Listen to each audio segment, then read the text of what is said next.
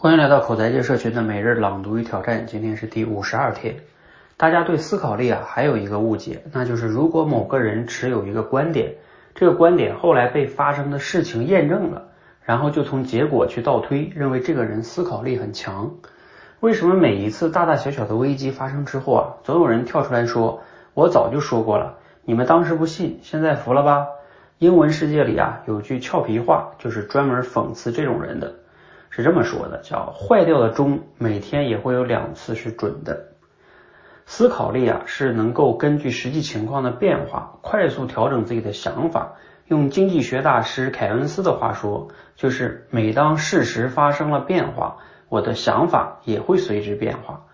另一位经济学大师弗里德曼也是同样的思考方式。张五常说，弗里德曼的思想快如闪电，但是他认错更快。因为他认错太快，甚至给人的印象是没有认错。在他看来啊，思考的高手和低手的差别呢，并不在于高手的观点总是正确，而在于高手的思考和推论深入而广泛，低手肤浅而狭窄。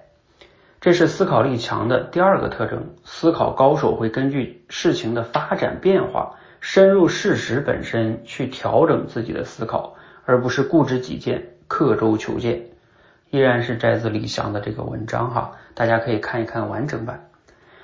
好，那今天的思考与挑战呢，还是哈，读了今天内容给你哪些启发呢？你能想到一些什么样的事例哈，说明哪些是肤浅而狭窄的思考呢？哪些是深入的思考呢？啊，我就主要说说这个呃这两个思考的对比吧哈，比如说像我们平时最常见的一种思考方式，就是说。啊，你看谁谁谁成功，人家也没读大学呀，啊，是吧？读书有什么用啊？哎，这个就是明显在思考里边的这个叫以偏概全，就是举什么比尔盖茨的例子呀，等等等等的。这个在思考里边，它完全是一个小概率事件。你用这种极其小概率的事件得出了一个读书没有用，这就是你思考很肤浅的一个非常重要的体现哈。因为一个事物的发生，它有很多的因素。可能导致它才有那个结果的发生，而当你回头看的时候呢，你只看到了其中的一个因素，然后你就说，哎，你看，就因为这个因素，它就导致了那个结果。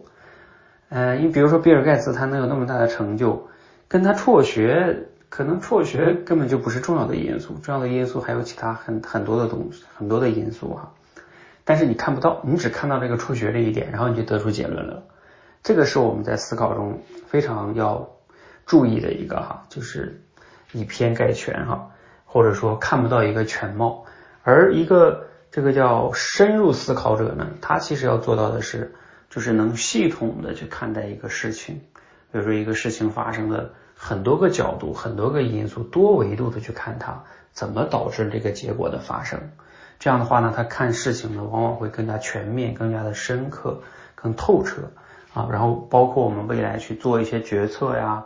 你依据这种系统性的思考能力做的决策，往往可能也更加的，呃，就成功的概率会更高一点啊。在这里呢，可以推荐大家看一看，就是一些书哈，比如说就关于系统思考的，就是《系统之美》呀，我记得我之前看过的哈，还有中国的一些作者也写过《系统思考力》这这些书，就整个系统的去看待一个问题啊，千万不要用这种线性的因果的简单的一个推理。